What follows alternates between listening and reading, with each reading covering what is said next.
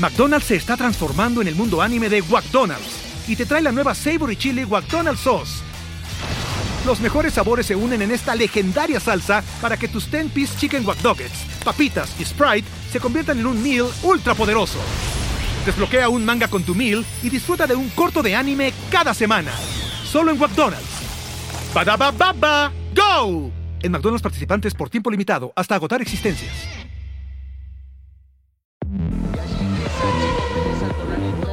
De la carrera, porque combinó oportunismo con la habilidad. entusiasmo en el equipo tras los resultados de la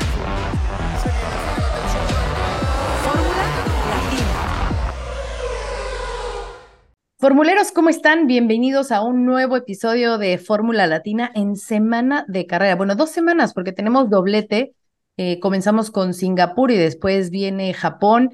Eh, dos carreras muy distintas, muy buenas y que seguramente eh, van a dar mucho de qué hablar porque ya lo están dando, ¿no? Eh, viene Singapur con unos cambios en el trazado que veremos si mejoran o no el espectáculo y eh, las velocidades. Por lo menos ya se habla de que van a ser, van a haber velocidades más altas en algunas zonas de la, de la pista y que incluso se habla de que, si no me equivoco, la curva 16 que podría generar buenos rebases. Entonces, bueno, ya estaremos entrando en todos esos eh, temas técnicos. También hay un tema aún más técnico eh, con esas eh, partes flexibles o alas flexibles que seguramente el ingeniero Diego Mejía nos tiene muchos detalles al respecto porque se viene otra guerra entre equipos y la FIA, eh, bueno, me voy a adelantar un poco. Japón, obviamente, con todo lo que implica eh, la cultura, los fans, que siempre nos encantan esos fans eh, nipones, cómo llegan a, al circuito. Y bueno, por supuesto, en tema de ganadores, a ver, Max Verstappen nunca ha ganado en Singapur, señores, ni siquiera la pole, o sea, es la, la carrera en la que peor le ha ido. Entonces, si quiere seguir sumando victorias, tendrá que hacer un fin de semana perfecto, en donde el año pasado su compañero lo hizo in a Mexican Way, ¿no? Y se llevó esa victoria. Así que bueno, pues bienvenidos a Fórmula Latina, hay mucho de qué hablar. Hoy eh, con Cris y Diego, porque Juan Fosaroli está ya arriba del avión, está ya en camino, pero eh, sabemos, Cris, lo que es el trayecto desde Argentina hasta llegar a tierras eh, asiáticas. Así que bueno, ¿cómo están, Cris? ¿Qué tal? ¿Cómo andan, chicos? El viaje más largo de mi vida fue ese, ¿no? Una cosa interminable. Cuando dije, bueno, ya falta poco, de acá me quedarán 10, 11 horas, no, 22 faltaban. Así que bueno, un abrazo grande a Juanma que nos sacaba los pasajes. Eh, este que lo tengo en un lugar especial de mi recuerdo. No, no, buen pibe, buen pibe, le mando un abrazo. Eh, venimos eh, ya con la mira puesta en dos circuitos que, bueno, son muy diferentes, que tienen sus características, ¿no? Singapur, no sé si van a coincidir, eh, creo que es un circuito diferente a todos los demás, eh, no, no por el dibujo, porque uno lo puede asimilar a alguno que otro, a algún callejero, sino no solo por el circuito, sino por eh, el, el, lugar en el que está la meteorología, el calor, la humedad y todas esas cosas con las que tienen que lidiar los equipos y los pilotos a la hora de la temperatura de los frenos, de cómo la pasan los pilotos en el cockpit a lo largo del Gran Premio, de la temperatura del motor, de refrigerar el motor. Hay, hay un montón de cosas que se suman a la complejidad de un circuito como el de Singapur. Así que por un lado creo que es un circuito y un escenario distinto a lo que vemos a lo largo de todo el año. Eh, y después Japón, Suzuka, eh, el mejor circuito de la temporada en cuanto a dibujo. Ah. Eh, está ahí en discusión con Spa, con algún otro, pero claramente está en el podio. A mí me gusta mucho en lo particular. Y es el elegido por muchos pilotos como el mejor escenario, ¿no? Eh, y además por toda la historia, porque es un verdadero clásico a través de los tiempos, tantas cosas que han pasado ahí.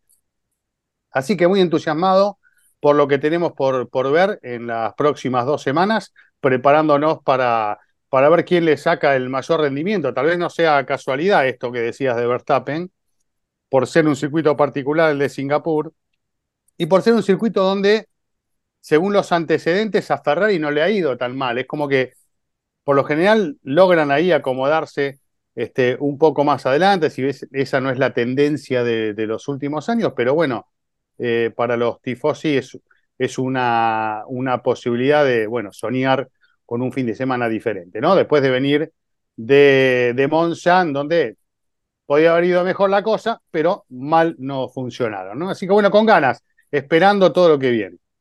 Híjole, Cris, no sé cómo le va a ir a Ferrari, ¿eh? porque no les ha ido muy bien en los de alta carga. Entonces, a ver, no sé, que no se ilusionen mucho los tifos. Es raro, no es tampoco de alta carga. Sí, pero tiene alta carga, pero como Mónaco, ¿viste? En muchos lugares tampoco la terminas de, usar del todo. Ahora nuestro ingeniero nos va a dar más precisiones, pero eh, yo no sé, tengo expectativas. Viste que acá el tema de, del calor influye de una manera particular.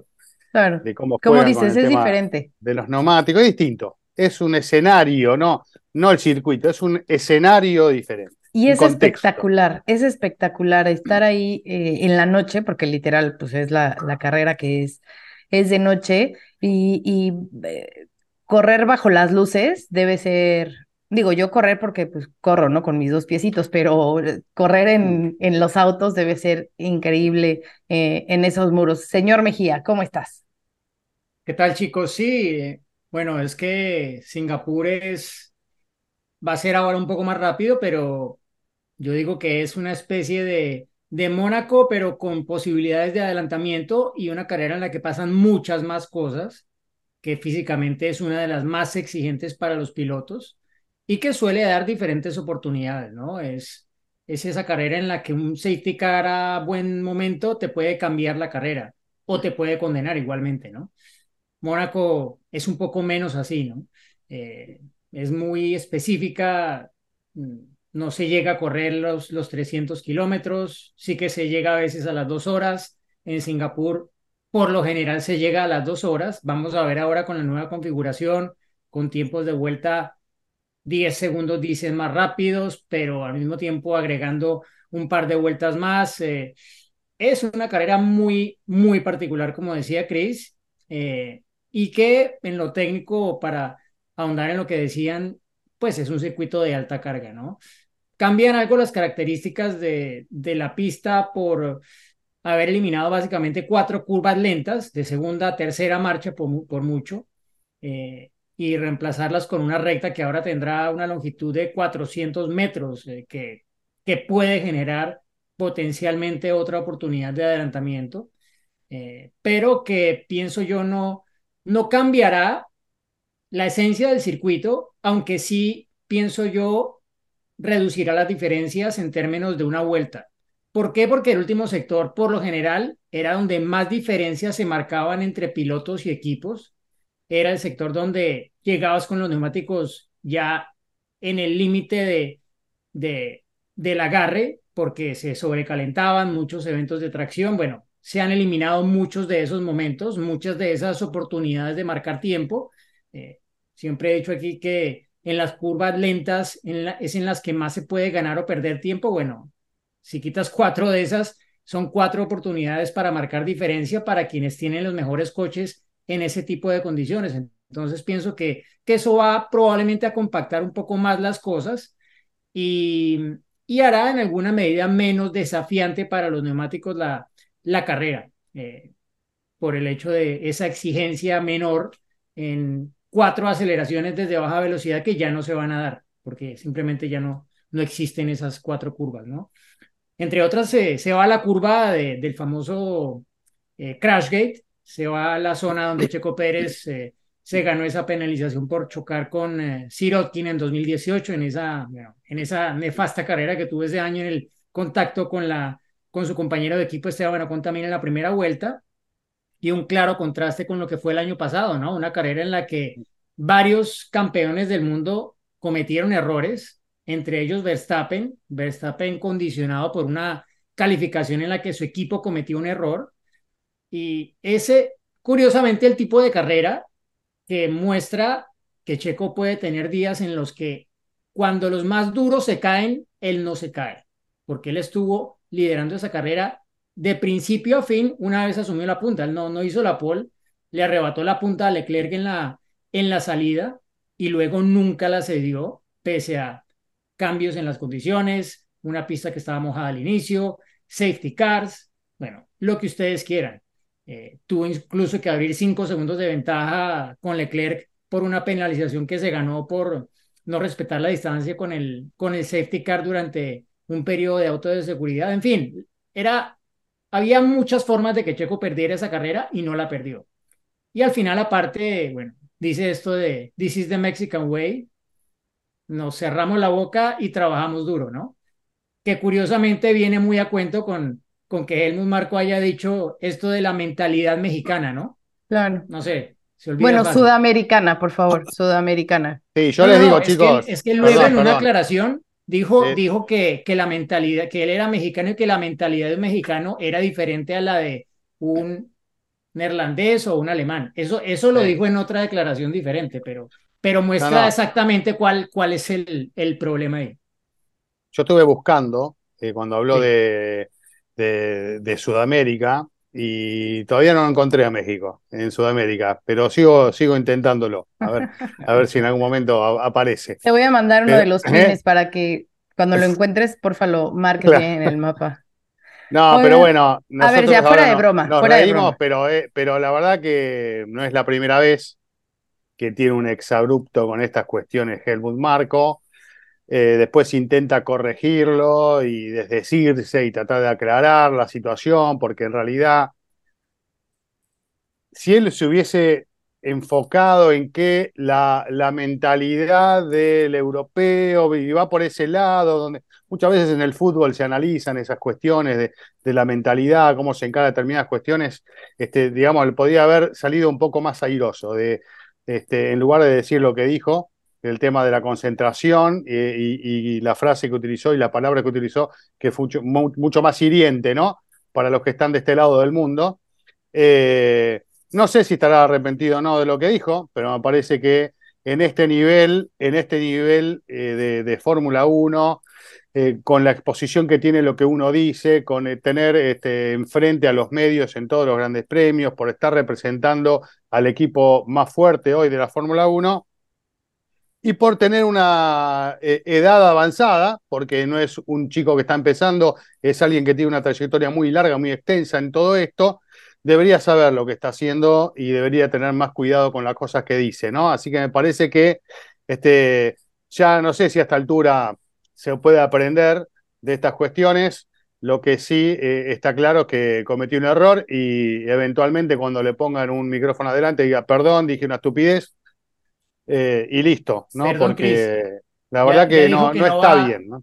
Ya dijo que no va a responder preguntas al respecto. Ya habló con un periodista alemán y dijo, dijo a Ralf Bach, periodista de muchos años, que, que él no va a abordar ese tema ya, que no, no va a responder preguntas al respecto. Así que no, incluso se habla de que va a ser Christian Horner el que hable. Y, y, a ver, yo quiero pensar, Diego, que ahora que estés en, en Japón, seguramente si tienes la oportunidad de hablar con Cristian, se lo preguntarás y a Checo seguramente el jueves va a ser una de tus eh, primeras preguntas antes de que me respondas, porque obviamente como lo está diciendo Cristian, ¿no? O sea, no puede expresarse así y no solamente de uno de sus pilotos, sino de, de nadie. O sea, no es correcto la forma en que se expresa. Eh, siempre lo hemos dicho y varias veces aquí en Fórmula Latina lo hemos dicho, es una persona que no tiene tacto, ¿no? Eh, como que habla sin pensar, sin pensar, por supuesto, en las consecuencias y, sin ni siquiera un racionamiento lógico, porque hay muchas veces que lo que dice no tiene nada que ver, ¿no? O sea, recordar cuando estaba, eh, cuando estaban en Jeddah, que había, eh, que existe esa amenaza de, de las bombas y demás, y también dijo que, que Checo debería estar acostumbrado porque en México había cada rato, o sea, ni siquiera está informado de, de nada, ¿no? O sea, entonces, eh, creo que por eso a ver, no es que debamos de aceptar, ¿eh? no, no me refiero a que normalicemos, ni que aceptemos, ni nada por el estilo, pero si estamos escuchando el tipo de comentarios que hace, ¿no? Entonces tomémoslo de quien viene, o sea, de una persona que no, ni siquiera tiene idea de cómo está el mapa, ni, ni siquiera eh, sabe lo que sucede en México, ¿no? Entonces, eh, creo que va un poco también por ahí, no sé.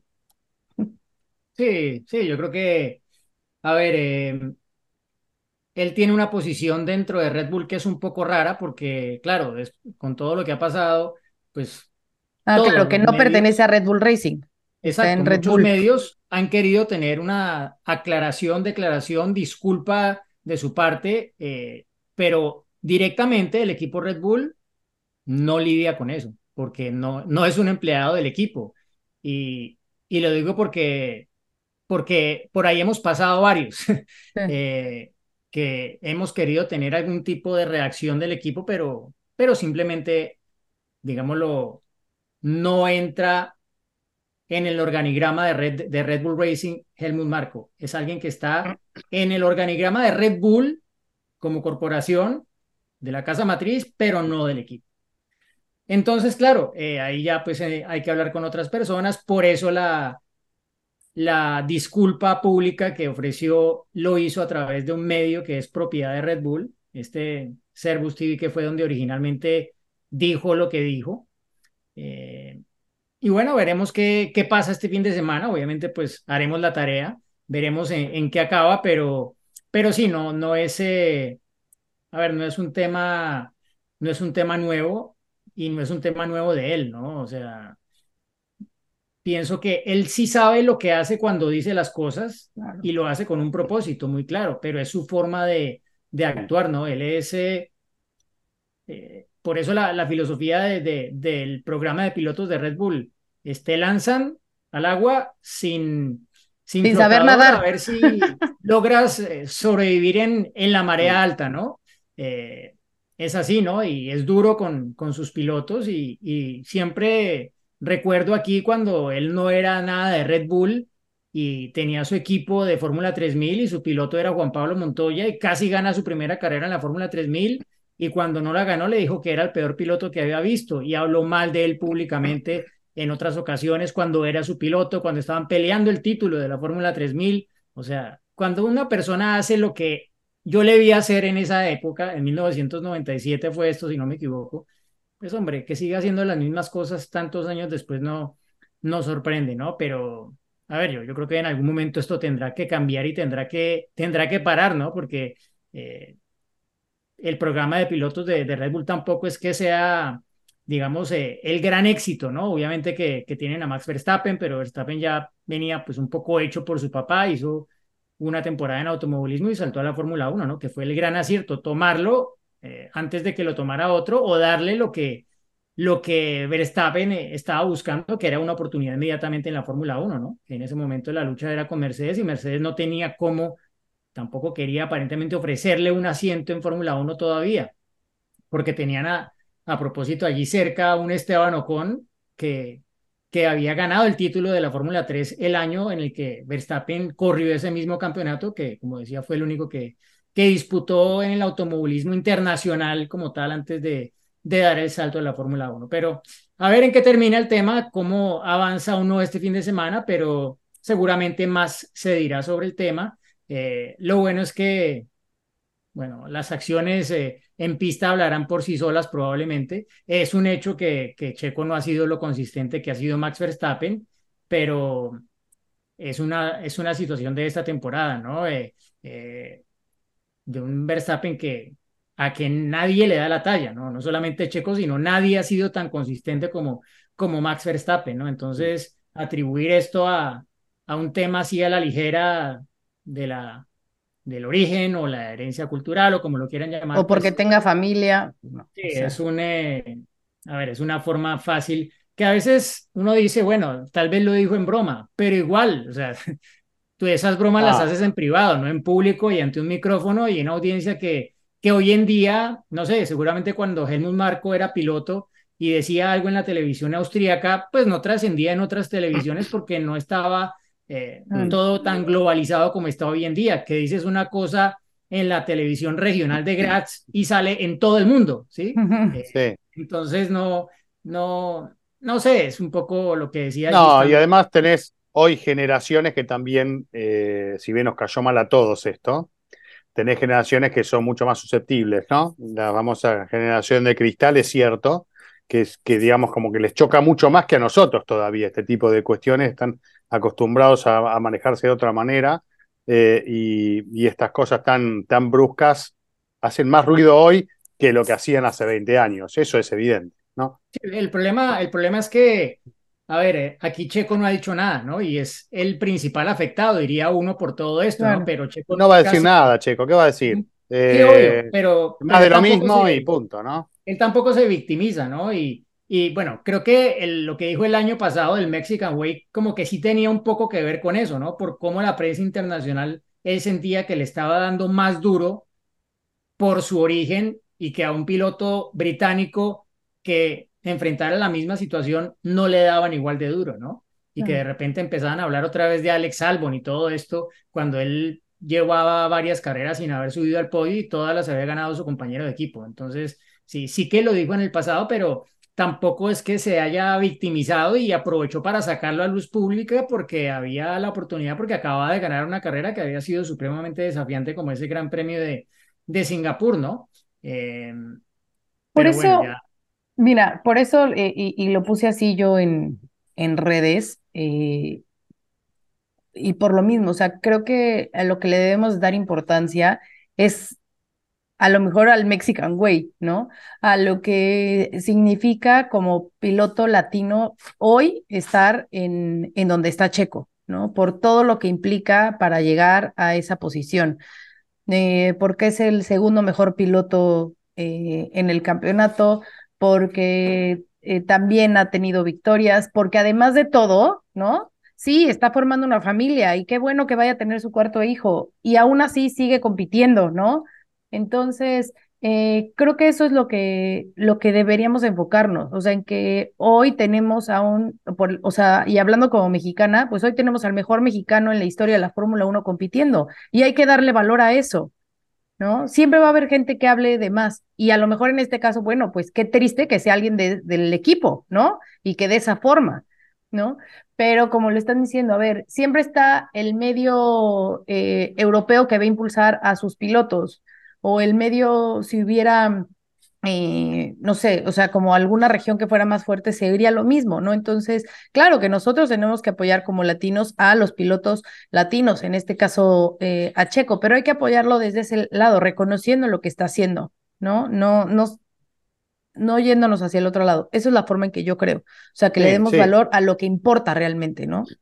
Sí, tenemos tan, también de este lado tanto hater, ¿no? Eh, de, de nuestros propios pilotos, que, lo vemos eh, en reiteradas ocasiones, cuando en realidad eh, lo que hay que hacer es lo que vos recién decías. En algún momento lo hemos hablado, lo he planteado acá más de una vez, de disfrutar al piloto que, que tienen hoy en la Fórmula 1, ¿no? Exacto. Que no es fácil llegar a ese lugar, de tener un piloto de, de tu país o de tu región en el mejor equipo de la Fórmula 1 con posibilidades de ganar carreras, de pelear clasificaciones, es algo muy, muy difícil de lograr. Solo hay 20 tipos en la Fórmula 1 y solo hay dos en el mundo en el equipo que marca la diferencia. Y uno de ellos es mexicano. Disfrútenlo y, y, listo, déjense embromar, ¿no? Bueno, era importante tocar este tema porque justo el episodio pasado y, el de Respondemos ya los habíamos grabado cuando todo esto sucedió, entonces bueno, para aclarárselos y para, para comentarlo, ¿no? Nada más, como que no quedara ahí en el, en el tintero, pero bueno, eh, creo que podemos eh, esperar a que Diego nos diga qué le dice Checo y qué, qué saca por ahí el, el jueves en, en Japón, en Singapur, perdón, ya me estoy adelantando, en Singapur. Y entonces, bueno, a ver, eh, Diego, por favor explícanos. Eh, ¿Por qué la FIA va a estar con la lupa? ¿Qué onda con eh, estos que parece que son, como movimientos este, em, imperceptibles, ni puedo decir la palabra. Imperceptibles. Imperceptibles, imperceptibles. Ahí está en movimientos imperceptibles. Eh, pero ¿en, qué, o sea, cómo van a hacer para, para medirlo? A ver, explícanos, explícanos, ¿qué, qué va a pasar? ¿Qué, qué, qué, empieza este fin de semana con el ojo de halcón? Así.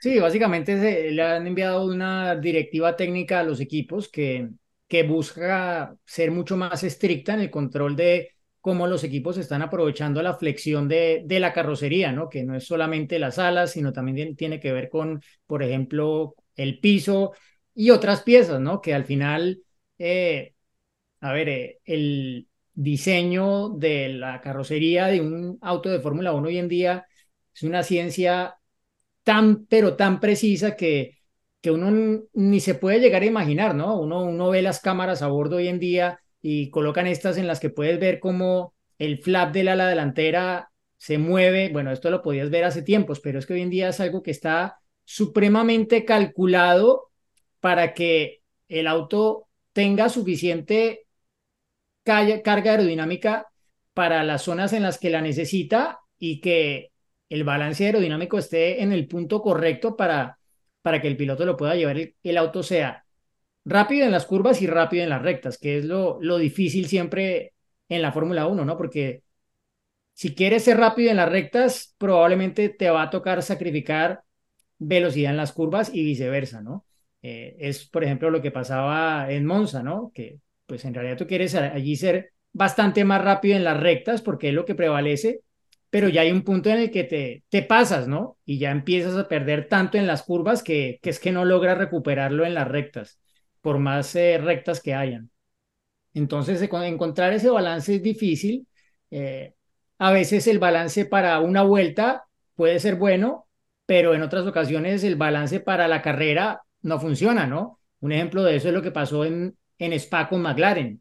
Iban bien a una vuelta, pero luego en carrera, en las rectas, se los comían vivos, ¿no? Porque ya ahí entra el juego eh, el DRS, que tú no lo puedas usar y el otro sí, y todo esto que, que afecta a las decisiones de los equipos en términos de, de qué configuración aerodinámica elegir para cada fin de semana. Pero más allá de eso, bueno, la FIA es claro que ha detectado que los equipos están yendo más allá de lo que ellos quisieran ver, no solamente con esto de, de hacer que el coche sea eficiente aerodinámicamente, sino que aparte están afectando de forma negativa algo que fue uno de los pilares fundamentales para este diseño de coches de efecto suelo en la Fórmula 1, que era controlar la estela, que esta estela que es el aire turbio que sale detrás de, de cada auto de Fórmula 1, no perjudicara tanto al coche que viene detrás para que puedan correr más de cerca y se produzcan más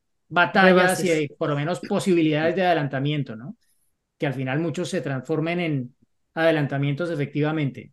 Bueno, ya están trabajando tanto todo esto que que se ha ido mucho en contra de esa filosofía con partes que pasan las pruebas estáticas y otras dinámicas que tiene la FIA, como por ejemplo, si han visto las tomas de las alas traseras, cuando se enfoca la cámara a bordo hacia atrás, hay unos puntos en varios sectores de, de los planos de, del ala trasera que sirven para que la FIA controle qué tanto está flexionando el ala trasera, ¿no? Esto surgió a raíz de cuando en 2021, recuerdan, el ala trasera del Red Bull aparentemente se acostaba excesivamente en mm. las rectas, ¿no?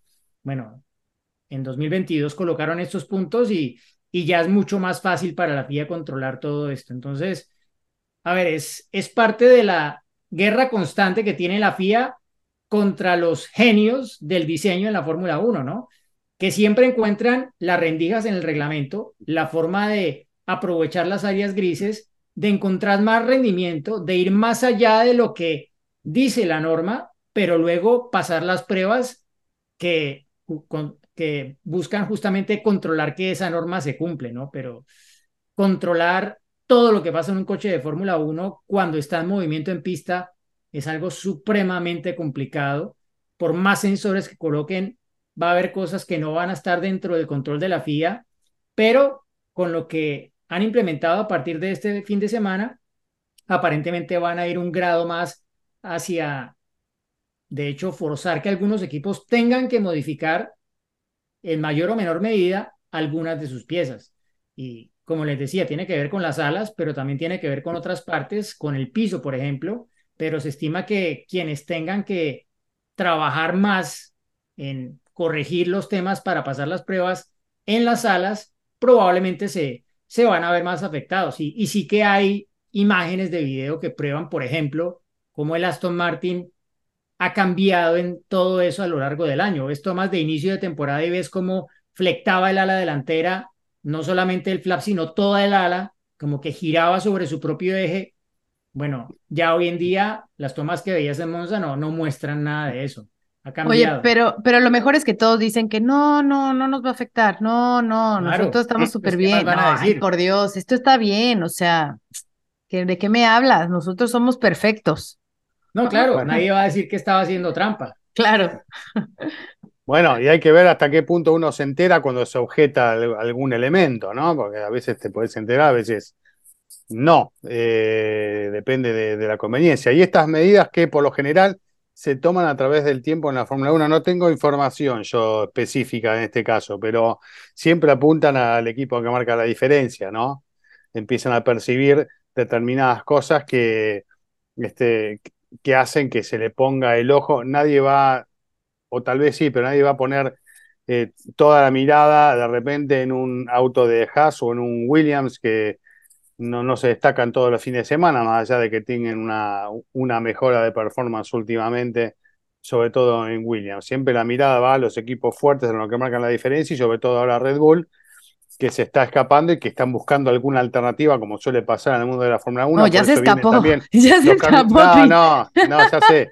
Pero digo, siempre vienen esas medidas intentando achicar esa brecha eh, o eh, incluso llegando a modificar los reglamentos, ¿no? Como hemos visto en más, más de una ocasión. Vamos a ver, porque ahí va a estar los, los, los Mejía y compañía, los, los Fábrega y todos los muchachos revisando a ver qué pasa, si descubren algo o no. Eh, no sé No, cuál será la, todo, la Fábrega lección de, de fin de semana, no sé cuál será.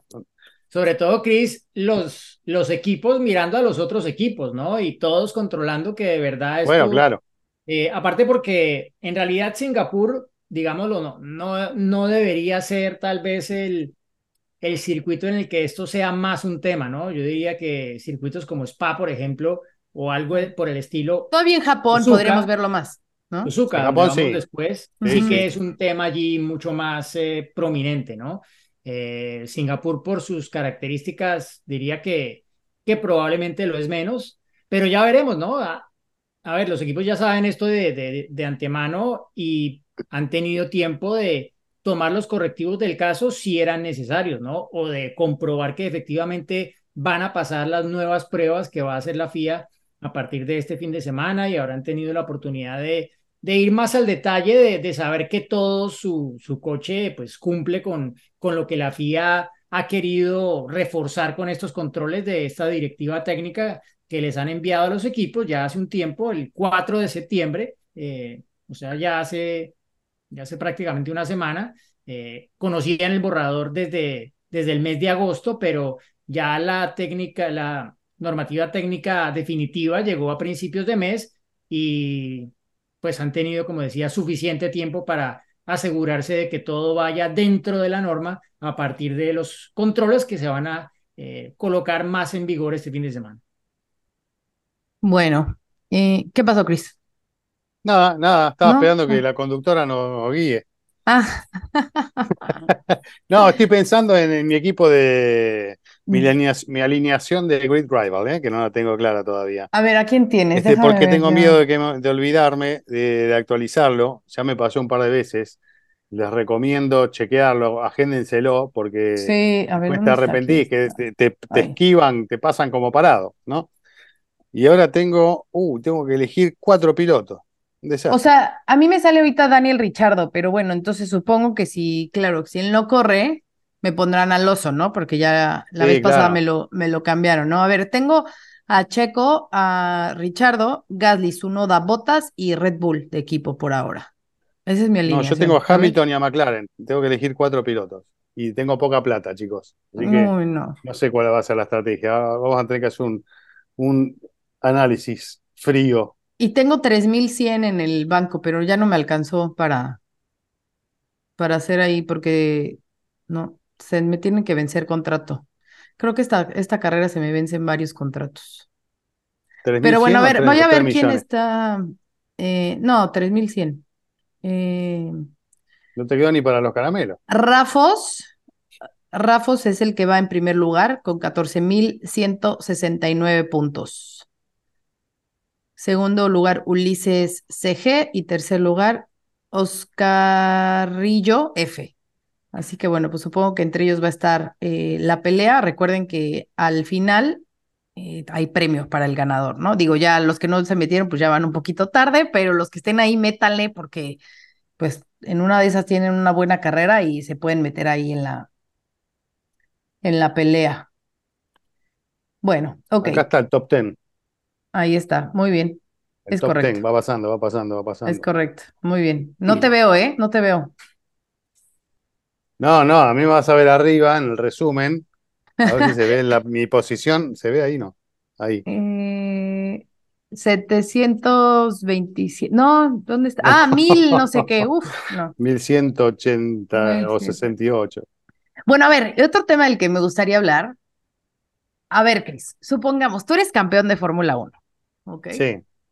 Pero resulta que hay teorías en las cuales dicen que tu título pues no es legal, ¿no? Porque alguien hizo trampa y por ende tú ganaste en vez de que hubiera ganado otro. Ese otro está en plena investigación. ¿Le ayudas a que se esclarezca el tema por el bien del deporte o te quedas con tu título? O no es sea, problema mío.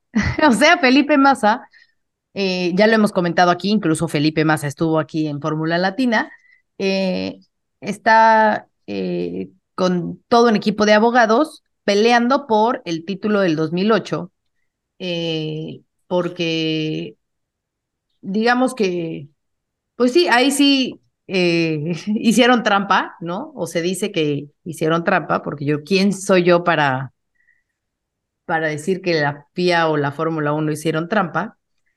Y que eh, se provocó ahí un accidente en el cual eh, le quitó el título, que era para, para él y lo tiene eh, Lewis Hamilton. Entonces Felipe está buscando a Lewis Hamilton para, eh, no para hacerse de él del título, ¿no? Eso es lo que dice, sino por el bien del deporte. Entonces, ¿tú dices que no es problema tuyo? No es problema mío y, y- sigue y siendo, hablando, sigue siendo siete veces Eh, campeón del mundo. claro, no, en el caso de ponerme en el lugar de Hamilton, sí, no sé cuál es la actitud que va a adoptar él. Yo creo que para Massa, eh, en el fondo, cuando te podés analizar la situación, eh, uno puede decir, bueno, tal vez está en lo correcto, está reclamando algo justo, pero por otro lado decir, ya pasó, ya está, no lo hiciste en el momento, el momento era ese, pasaron muchos años, punto, ya está, me parece, ¿no? Eh, no sabes qué hubiese pasado si se tomaba esa decisión en Singapur eventualmente, eh, cuál hubiese sido el, si hubiese cambiado algo en lo que, en lo que pasó después o no, me parece que ya está, es un acontecimiento ya sucedido, la estadística marca eso, quedar dentro de la polémica o dentro de, de una anécdota dentro de la Fórmula 1 y me parece que andar revolviendo esas cosas no, no tiene mucho sentido. Pero bueno, para él significaría ese campeonato que no pudo conseguir por muy poquito y que es el día de hoy que le duele, ¿no? Haberlo perdido de esa manera. De todas maneras, está clara mi posición. Me parece que es eh, algo que no, no debería cambiarse. Ya está. Para mí. Ok. Diego. Siguiente pregunta. ¿No Bueno, quiero yo creo- opinar, Mejía? Eso no, a ver, es que es complicado, ¿eh? no, O no, no, sea- la verdad no creo que sea tan complicado. Es, a ver, Ma- Massa pudo haber perdido el título en otra carrera también. Es que Pero no la hizo. O sea, no fue, sino fue en ese, en el Crash Gate. No, no, porque si tú sumas los puntos de todas las carreras, eso es lo que da el resultado del final. No solamente contar lo que pasó o no pasó en Singapur. ¿sí me- A lo que me refiero es que si tú te vas carrera por carrera, seguro que vas a encontrar otros momentos en los que Pudo haber terminado primero y no Y, terminó el primero. resultado había sido otro, ¿no? Eh, pasa que, claro, esto fue algo que luego, bueno, salió a la luz pública que fue orquestado y ya las personas Y en su momento fueron ello- penalizadas. Exacto, y quedaron fuera de la Fórmula 1, luego regresaron en diferentes calidades, una de ellas pues ha venido a trabajar directamente con la Fórmula 1 como Pat Simmons, Em, entonces yo creo que, bueno, eso ya es, ha pasado demasiada agua bajo el puente, pienso yo, y ya... Aparte abre la puerta, Diego, a, a 20.000 reclamos más, ¿no? Porque vos abrís esta puerta, después a, prepárate para todo lo que viene atrás, porque después yo voy a venir ganando en la última vuelta, viene el segundo, me choca mal, me tira afuera y yo no gané, y voy a empezar a, no, me, fue una maniobra ilícita, entonces que me den la victoria porque me correspondía a mí, porque, o sea, vamos a terminar en, cualquier cosa, ¿no? Parece que ya sí. Bueno, o por qué no le reclama, seguro, bueno, llevaron, eh, me acuerdo que escuché en una entrevista que Massa no se hablaba con Timo Glock durante muchos años y que mm. después de mucho tiempo finalmente hablaron y que hoy en día pues son pues casi amigos o llevan una buena relación. Eh, pero claro, en ese momento Massa seguro hasta pensó que Glock fue un aliado de Hamilton en ese momento para que le ganara el título en la última vuelta de la temporada, ¿no? En las últimas curvas de la temporada. Entonces, sí, yo creo que esto ya pues es publicidad para la Fórmula 1, se habla más del tema, más están los titulares, pero que le vayan a dar el título ya. Lo que en la pista ocurre, en la pista se queda y ya tantos años después, eso es como, sí, como exhumar un cadáver. Lo tenía en la mira, Glock. Literalmente. bueno, Anécdota de aquel eh. lado del mundo. ¿Quieren recordar alguna más? Porque hemos contado muchas. De Singapur, sí. Este, eh. pero bueno, pensemos para la próxima, porque viene Singapur y después Japón, así que tenemos seguramente muchas para contar en la que viene.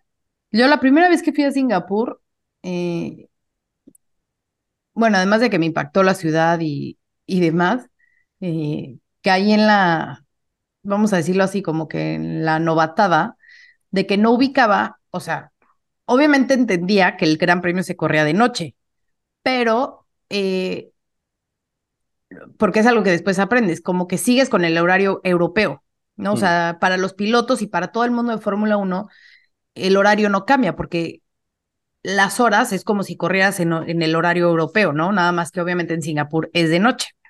Entonces, la primera vez que yo estaba ahí, eh, tenía yo pactado una entrevista con Checo eh, martes, miércoles, no sé, o sea, un día antes de, de, estar en pista. Eh, y entonces, claro, llego yo a Singapur y pues les empiezo a escribir a él y a su, a su representante en ese momento y no me contestaban. Y yo, no me van a dar la entrevista, ya me dejaron plantada, ¿qué voy a hacer? No sé qué, tal, tal, tal, tal, tal, tal. Y pasaban las horas y las horas y yo, es que ya es de noche, obviamente, eh, ya, ¿no? Ya no me la van a dar, este, casi casi se están burlando de mí, ¿no? O sea, ya sabes, drama total. Yo, entonces me empecé a inventar otras notas durante el día, porque claro, ¿qué iba yo a hacer? Ya iba a llegar la noche y yo me iba a quedar sin material, tal, tal, tal, tal, tal. Y claro, por ahí de las, no sé, este, 10 de la noche. Pobre el camarógrafo. No, ya, te imaginas del pobre camarógrafo. Me lo imagino, pobre. Este, por ahí de las 10 de la noche me van contestando, así de que, ¿qué onda? Lo más fresh, ¿no? Y yo, ¿cómo que qué onda, brother? O sea, este, pues sí, vamos, a ver, hacemos la entrevista y yo, ¿cómo? O sea, ¿de qué 10 de la noche? ¿Qué es esto? Entonces, claro, ahí me explicaron que eh, duermen durante el día, ¿no? Porque es el horario europeo, y entonces, claro. Como los vampiros. Exacto, entonces ya en la noche es como, ok, ya estoy despierto, ya estoy fresh porque ya estoy en, en el horario que debe ser. Entonces, bueno, ya después, obviamente sí hizo la entrevista y demás, pero eh, de primera sí fue novatada porque la señorita Sarur no sabía que había que adaptarse o seguir con el horario europeo y claro, pobre camarógrafo, la sufrió. con señorita intensidades. Sí, seguramente. Bueno, chicos, eh, nos preparamos para el fin de semana. ¿Algo más le quedó por decir? No, nada. Parece que no. Todo está dicho. Todo está, Todo está dicho. Perfecto. Veremos qué dicen ahora los protagonistas. Exacto. Esperamos tus reacciones, Diego. Estaremos muy pendientes. ¿Las mías o las de Marco? bueno, las, las de tu micrófono con. Las de eh, Marco después de ver este podcast. También queremos ver. Claro. Eh, bueno, chicos, nos vemos entonces después de este fin de semana. Bye. Adiós. de la carrera porque combinó oportunismo con la entusiasmo del equipo tras los resultados de la Fórmula Latina. For the ones who work hard to ensure their crew can always go the extra mile and the ones who get in early so everyone can go home on time, there's Granger, offering professional grade supplies backed by product experts so you can quickly and easily find what you need. Plus, you can count on access to a committed team ready to go the extra mile for you. Call, clickgranger.com, or just stop by. Granger, for the ones who get it done.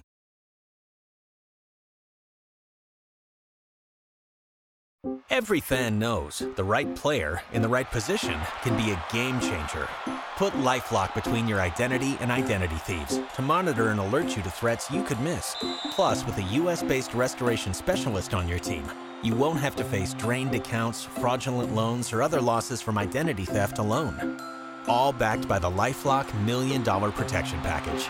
Change the game on identity theft. Save up to 25% your first year at LifeLock.com slash aware.